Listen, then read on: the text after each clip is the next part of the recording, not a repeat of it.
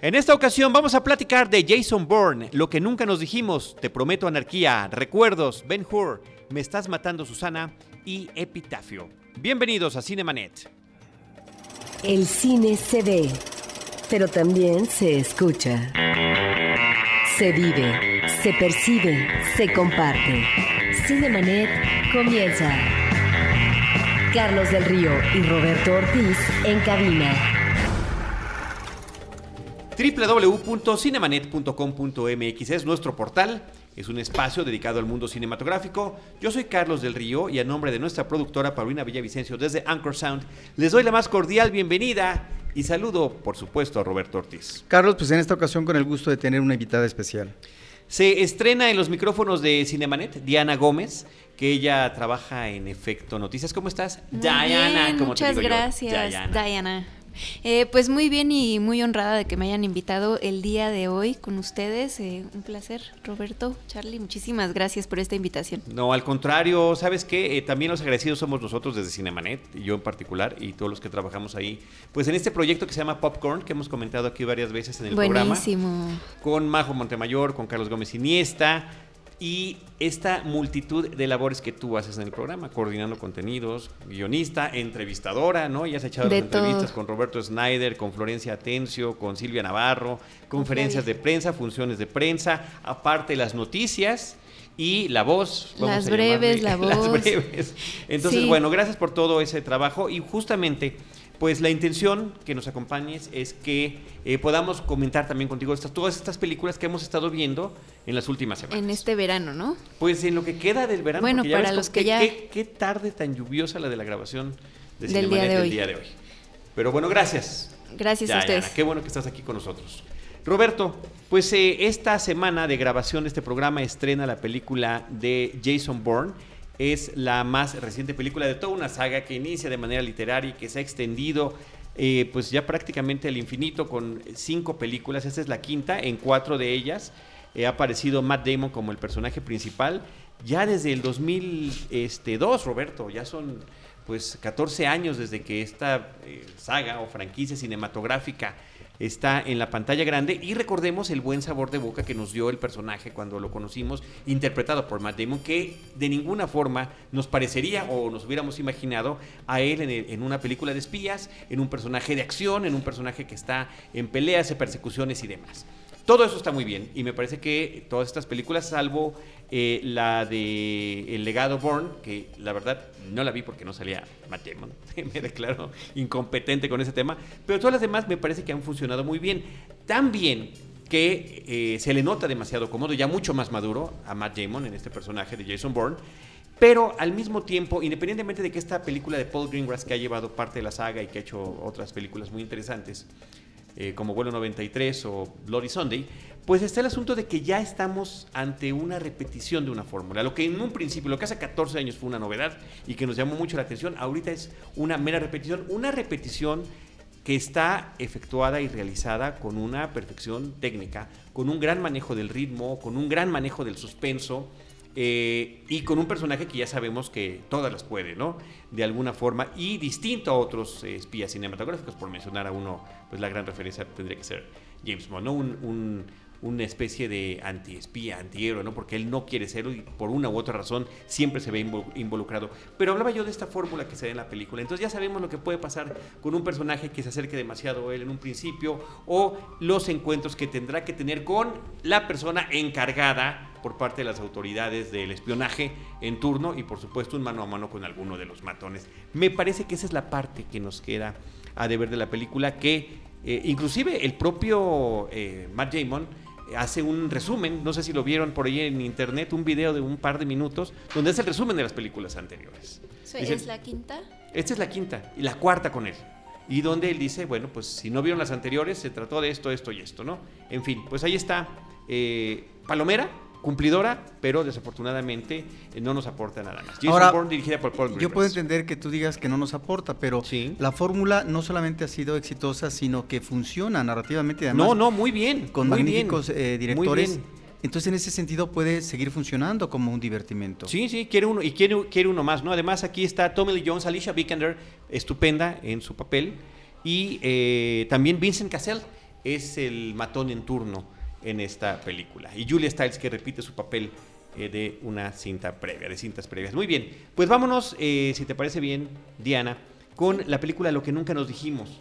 Eh, que no nada más tuviste la oportunidad de ver aquí en la primera función que hubo en la Ciudad de México, en Cineteca Nacional, sino que también tuviste oportunidad de platicar con su protagonista y guionista. Sí, exactamente. En una, una tarde de Cineteca, hace aproximadamente un mes, fue que se estrenó esta película que se llama Lo que nunca nos dijimos, que es una historia que también escribió eh, Flavia Tencio. Ella pues eh, filma esta película. En primera me, me platicó que hizo varios tratamientos de este guion con esa obsesión de un guionista, ¿no?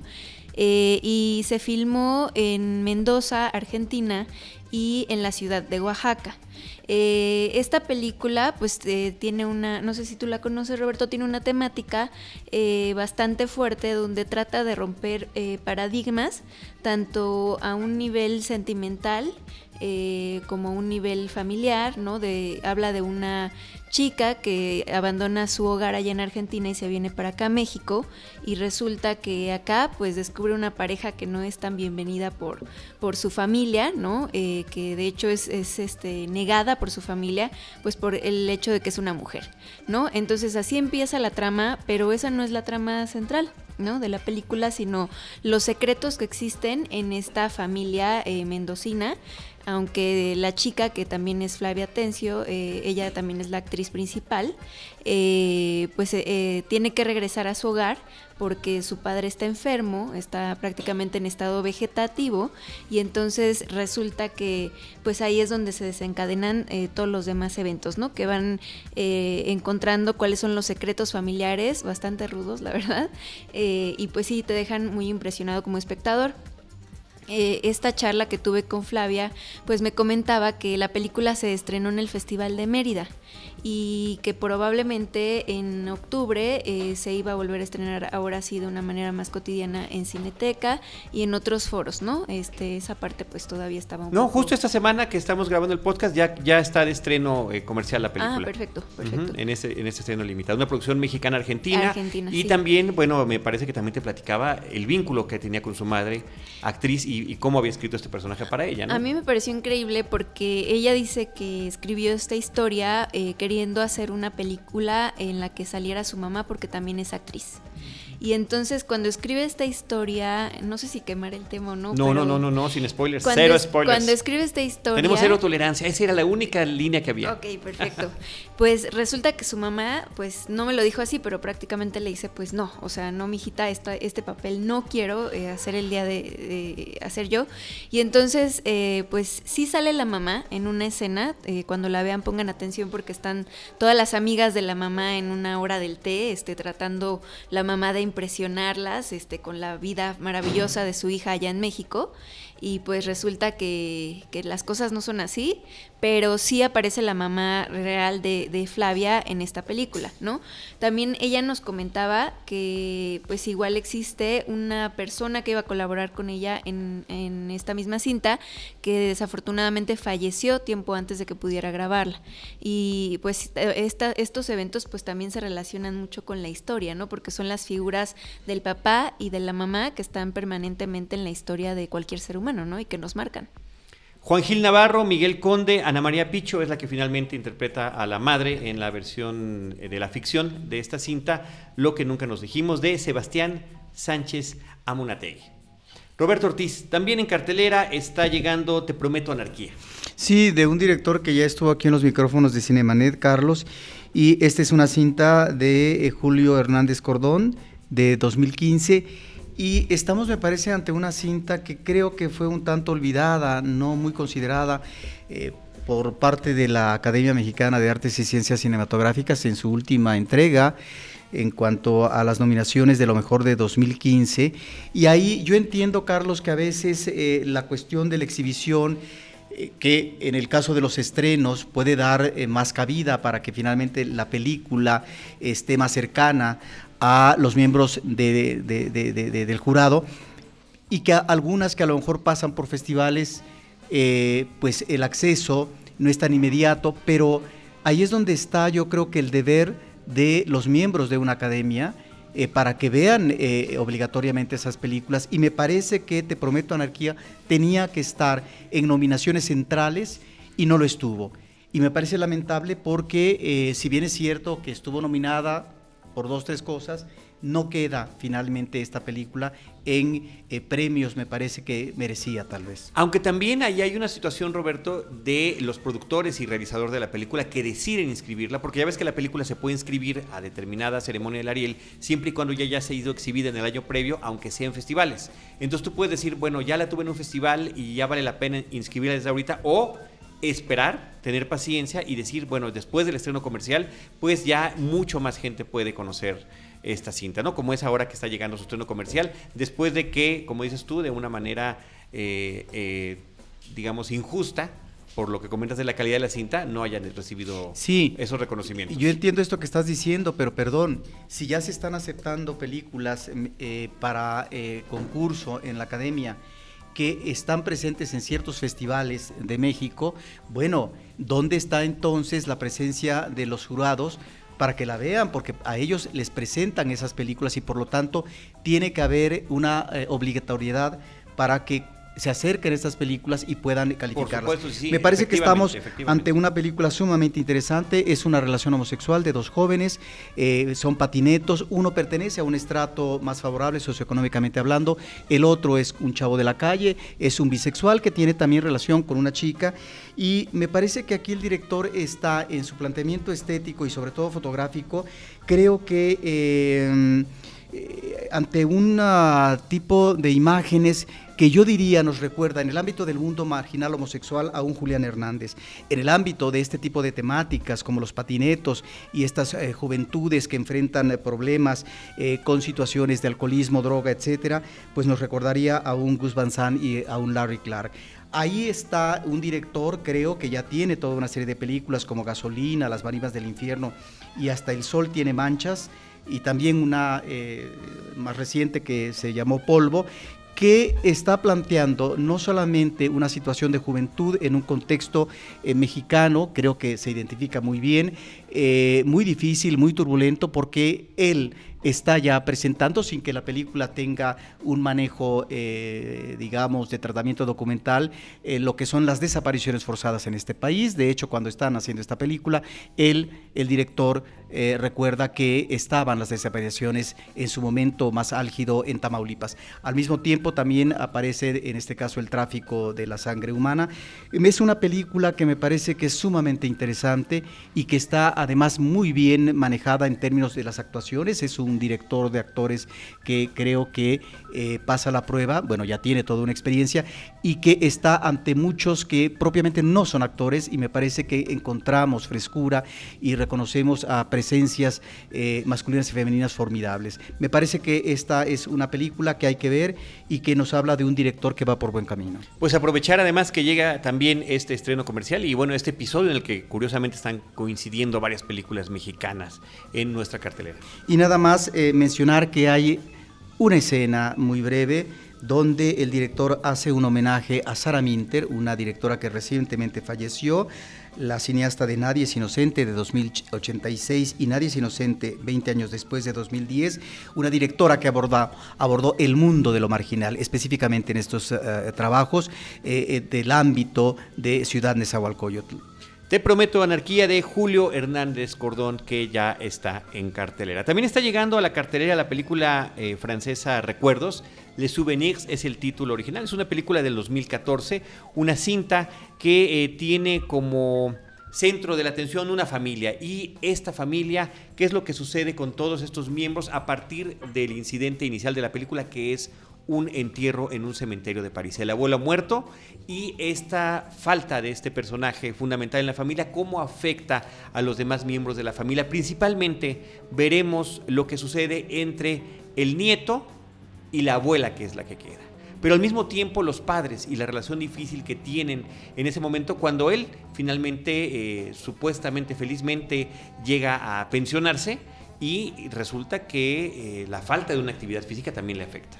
¿Esta película en qué rango la, la, eh, la, pondrías? O sea, ¿es para gente como de la tercera edad, para todas las generaciones? Porque sí tiene como un discurso que va enfocado a eso, ¿no? Y Sí, por supuesto. Yo siento que es una película que mi mamá va a disfrutar con gran emoción porque eh, se refiere al entorno familiar, a el, aliento del recuerdo. Y es una película entretenida, es una película simpática, es una película, digamos, dentro del cine francés, una película de más de corte comercial, una película que apuesta por personajes con los que uno se puede encariñar, personajes entrañables, no tiene ningún, eh, digamos, vericueto ahí. Eh, extraño la, el, tema de la familia no es como la película de lo que nunca nos dijimos, no hay secretos de ese calibre por acá, pero me parece que a final de cuentas es un público familiar, mediana edad, eh, quien lo puede disfrutar, pero yo creo que es para todos, ¿no? Ok, bueno, sí hay ¿Tú como... crees que no? sí hay como un secreto, ¿no? Así como de, justo, eh, pues tú hablas de la relación tan cercana que tiene el nieto con la, actriz principal, ¿no? Pero, perdón, con, la, protagonista, con la abuela, ¿no?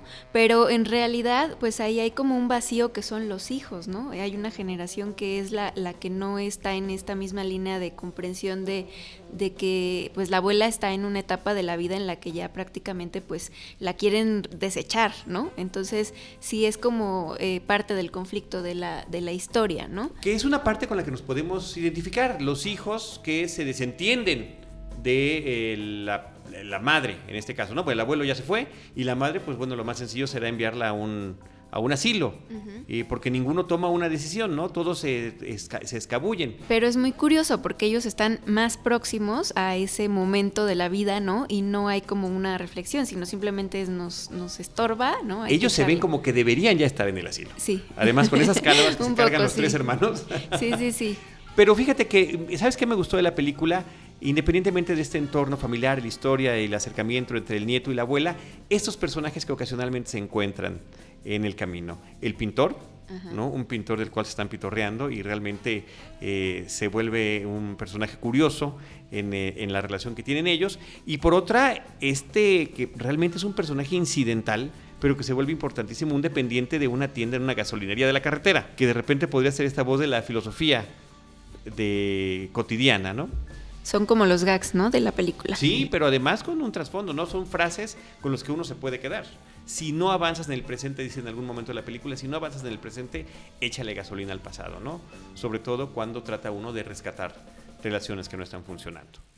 Así que ahí está Les Souvenirs, esta película dirigida por Jean-Paul Robe, que él mismo hace el guion, basado en una novela de David Fonquinos. Pero finalmente es una película para todo público o nada más Yo creo que es una película para eh, todo público. sí, o sea, es válida la, reflexión que está haciendo ah, Diana, mm. pero eh, sí me parece que, que es importante que pues sí eh, hay un acercamiento más, ¿no? Hacia gente de mayor edad. Sí, es un poco cómica, es una como dices tú, es una buena reflexión para la gente que va hacia allá, ¿no? No nada más que haces con los que son tus mayores, con tus padres, sino qué es lo que va a pasar contigo eventualmente. Yo imaginé como un, target tipo Elsa y Fred, ¿no? Como que va dirigido a cierto tipo de personas, un poco, ¿no? Sí, no, sí, definitivamente, pero oye, cualquiera la puede disfrutar, no la, no la segmentes de ese tamaño. Pareces mercadóloga. Diana Roberto también está, eh, continúa todavía en cartera la película de Ben Hur. Ben Hur, imagínate, Roberto, lo, primero que uno piensa es en Charlton Heston, si dice Ben Hur, o eso pensamos, porque cuando platicas con gente más joven resulta que no saben quién es Ben Hur. La intención, el propósito, lo que nos dijeron los realizadores de esta película los actores y demás, de por qué se hace una nueva versión de Ben Hur es justamente para las nuevas generaciones. Y que más que un remake de la película más conocida, porque ha habido varias versiones del mismo libro, que es como de 1880 y que en su momento fue bestseller, era eh, eh, pues nosotros eh, no, no ser una nueva versión del libro más que remake de la película.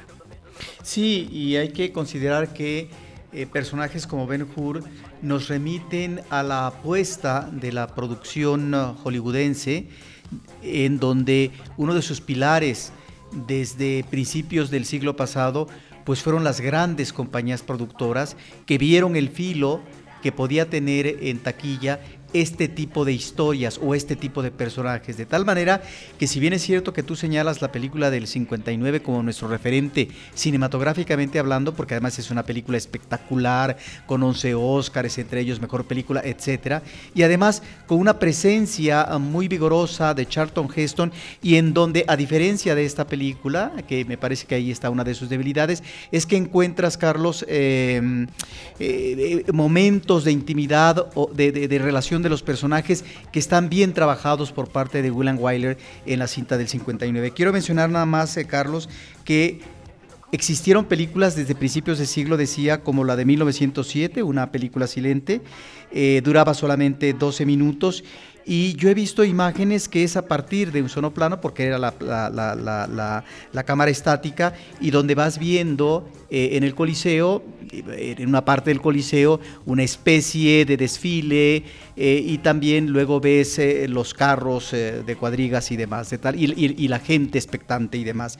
Y, pero luego está una película muy importante de 1925 con Ramón Novaro, que además es recordada como una de las apuestas más importantes de ese periodo por parte de una compañía central en Hollywood que fue la Metro Goldwyn Mayer, Carlos. Y hay que decir nada más que en esta película se utilizaron 42 cámaras y se eh, gastaron 52 mil metros de películas que finalmente eh, fueron reducidos en la edición final a 210 metros. ¿De qué estamos hablando? De una gran apuesta de producción y además es una película que algunas imágenes tenían eh, dos colores, Carlos, y ¿qué crees? Que uno de los ayudantes de este tipo de labor eh, fuera, era ni más ni menos que William Wyler, que años después era un jovencillo y que para el 59 haría la película clásica de Ben Hur con Charlton Heston. Y bueno, y después tenemos esta película que me parece, me parece que tiene muchos peros. Eh, ¿Cuáles son como, además obviamente de conocer eh, la historia, ¿no? ¿Cuáles son como los motivos que a ti te se te hace que le puede parecer atractivos al nuevo público del que estás no, hablando? No, en el que se sustenta esta película definitivamente es en la carrera de cuadrigas. Lo utilizan como el leitmotiv de la película, es con lo que arranca la cinta, bueno, es con lo que la anuncian además, pero es con lo que arranca la cinta y después te enteras por qué van a competir estos que crecieron como hermanos, aunque esta amistad de que crecieron bajo, el, bajo el mismo techo y por qué están ahora enemigos. Entonces viene este flashback que nos va a contar toda su historia y que llegará justamente a este momento que sí me parece que en particular es espectacular y que lo que agradezco como espectador es que haya sido un trabajo muy minucioso que se hizo, de trabajo de cámaras y de efectos especiales reales, con stones, con actores, con caballos, y no a lo que estamos eh, pues tristemente acostumbrados hoy en día, que es el efecto digital, que sería la salida fácil. Ahora, también habría que ver en el meollo de la historia, en este caso de la obra de Lewis Wallace, eh, cómo es por eso es eh, una cinta tan socorrida en la primera mitad del siglo XX, porque tiene que ver con esa afiliación del cine hollywoodense con lo que van a ser las historias bíblicas.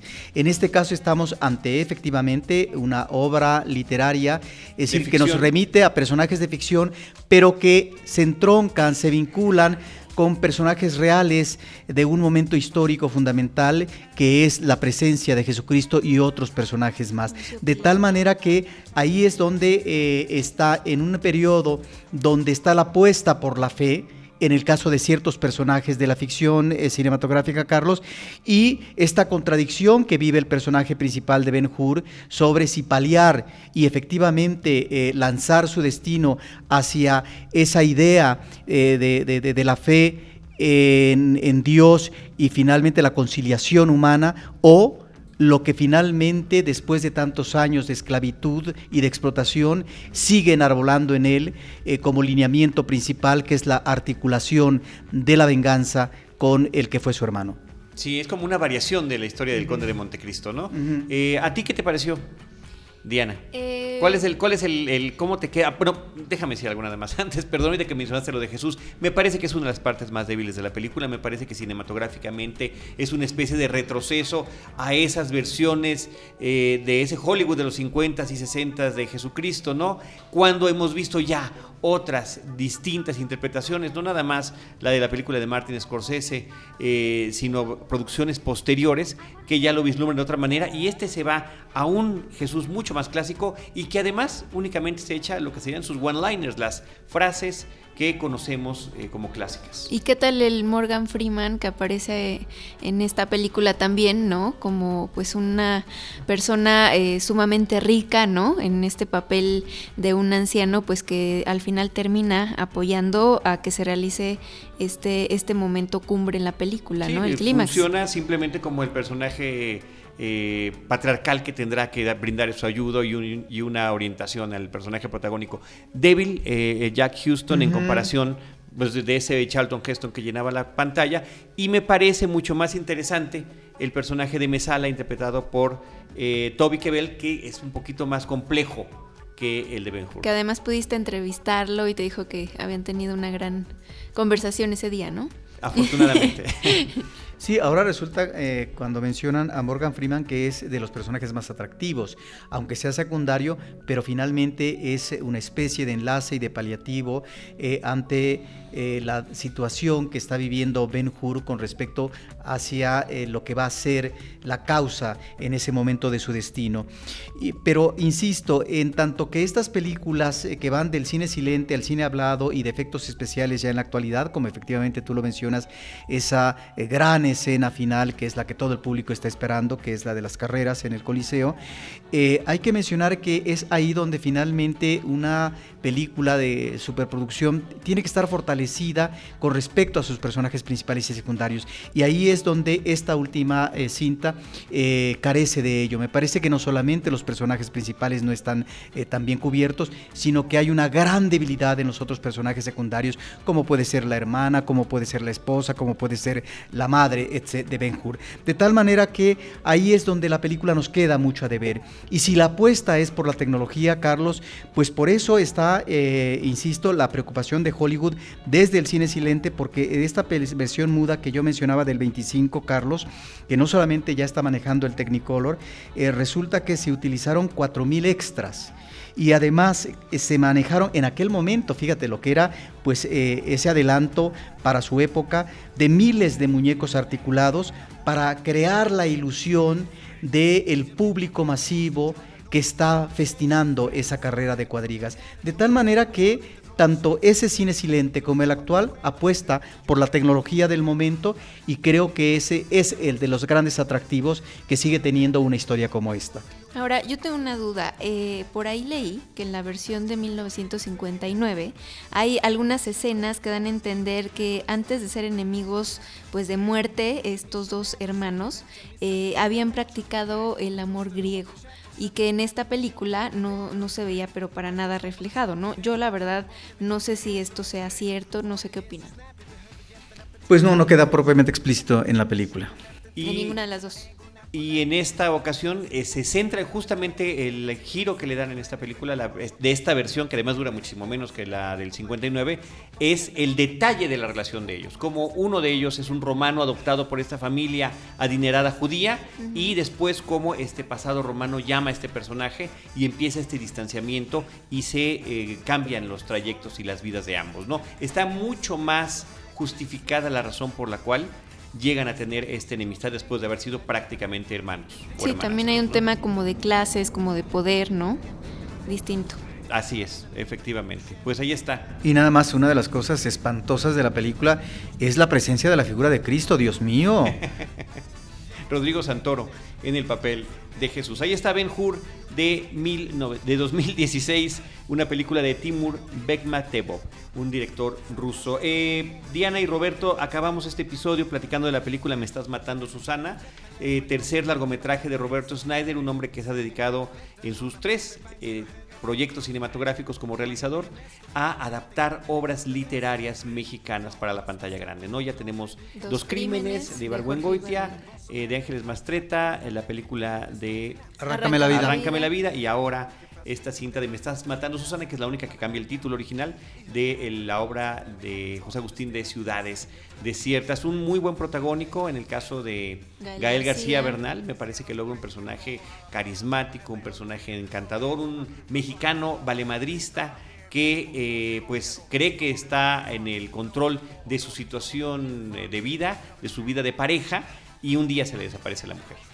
Sí, a mí me parece que esto que estás mencionando entronca en eh, una figura eh, machista y que ahí es donde me parece que encontramos em, los elementos atractivos del personaje. Por un lado estamos ante un hombre que tiene eh, una personalidad, como tú dices, carismática, simpática, adorable, ¿sí? porque además es un hombre atractivo desde el ámbito de la ficción, pero también está, creo que en el centro, eh, la posibilidad o no de amar y de qué manera porque es un hombre que finalmente no solamente quiere controlar a su mujer, que es su esposa, sino que finalmente ama a la mujer. Y que en ese sentido estamos ante la contradicción de un macho mexicano sobre cómo sortear su situación y de qué manera esto puede evolucionar o no favorablemente a él. De tal forma que creo que ahí está un personaje que arroja la literatura, pero que retoma Snyder y que me parece que está muy bien llevado tanto en la parte humorística como en la parte dramática por parte de Gael García. Sí, eh, no es una de las novelas pues más populares de, José Agustín, sin embargo eh, sí eh, tiene mucho valor también como parte de la literatura mexicana porque pertenece pues a la literatura de la onda, ¿no? Que tiene este lenguaje pues que trataba de ser sumamente natural, muy actual.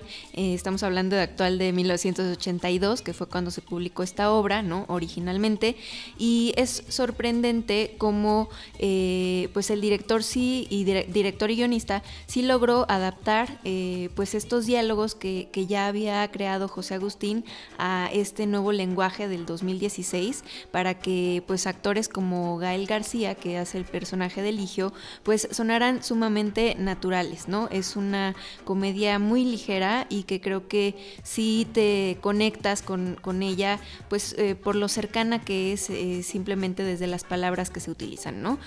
más allá de del tema del machismo, pues también el personaje de Ligio es un actor. Entonces, de ahí también se puede justificar su carisma o sus eh, dobles acciones, ¿no? Donde tiene claroscuros, donde hace una algo muy bueno y luego hace algo muy malo, ¿no? O simplemente él ni siquiera reconoce, pues, que está fallando con su mujer, ¿no? Él ni siquiera estaba enterado de que había hecho algo malo o no lo quería ver y pues por eso eh, tiene después este impulso de irse a buscarla, pues, a una ciudad desierta precisamente que está en Estados Unidos y, pues donde casi todo el tiempo están ellos en, este, en esta situación amorosa que es muy intensa, ¿no? O sea, sí, en realidad, eh, si ustedes llegan a leer el libro, algo muy curioso es que Me estás matando, Susana, es un invento de, de, Schneider, o sea, nunca aparece tal cual esa frase en el libro, pero eh, pues al final sí, eh, sí se apega bastante en cuanto a diálogos a, la, ficción que creó José Agustín. ¿no? Y a la diferencia que quería marcar también en la relación México-Estados Unidos, el papel del hombre y la mujer en cada uno de estos países, la forma en la que se pueden eh, manejar cada uno de ellos y también el equilibrio de poder en una pareja, cómo puede ir cambiando. Y bueno, interesante resulta también la adaptación de la época porque hoy en día con tecnología, con redes sociales, con internet, parecería que sería mucho más difícil que alguien se te desaparezca de esa manera como sucede. Y bueno, me parece que tiene soluciones ingeniosas eh, para poder sortear esa parte de la película. Así que ahí está la cinta de Roberto Snyder. También tenemos un podcast con el director. Los invitamos a que lo escuchen a través de este canal. Diana, muchísimas gracias por habernos acompañado el día de hoy a platicar. Nosotros comentamos en este episodio las películas Jason Bourne, Lo que nunca nos dijimos, Te prometo anarquía, Recuerdos, Ben Hur y Me estás matando Susana. Desde estos micrófonos, Roberto Ortiz y un servidor, les agradecemos que nos hayan acompañado. Les recordamos las redes sociales, arroba cinemanet, facebook.com, diagonal cinemanet, cinemanet 1 en Twitter, en Instagram y en YouTube. En cualquiera de esos espacios, nosotros les estaremos esperando con cine, cine y más cine.